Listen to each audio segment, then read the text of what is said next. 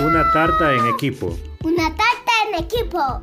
Era el cumpleaños del padre de Lucrecia y ella quería hacer algo especial.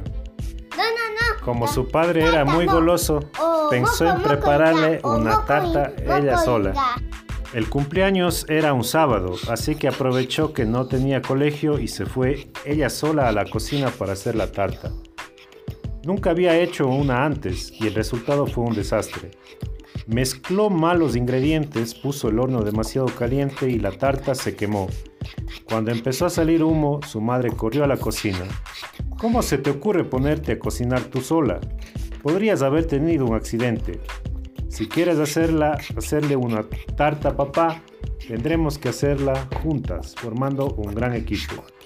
Así Lucrecia y su madre cocinaron juntas la tarta para papá. El resultado fue exquisito y además Lucrecia aprendió de, sus, de su madre a hacer unas tartas deliciosas. Y colorín colorado,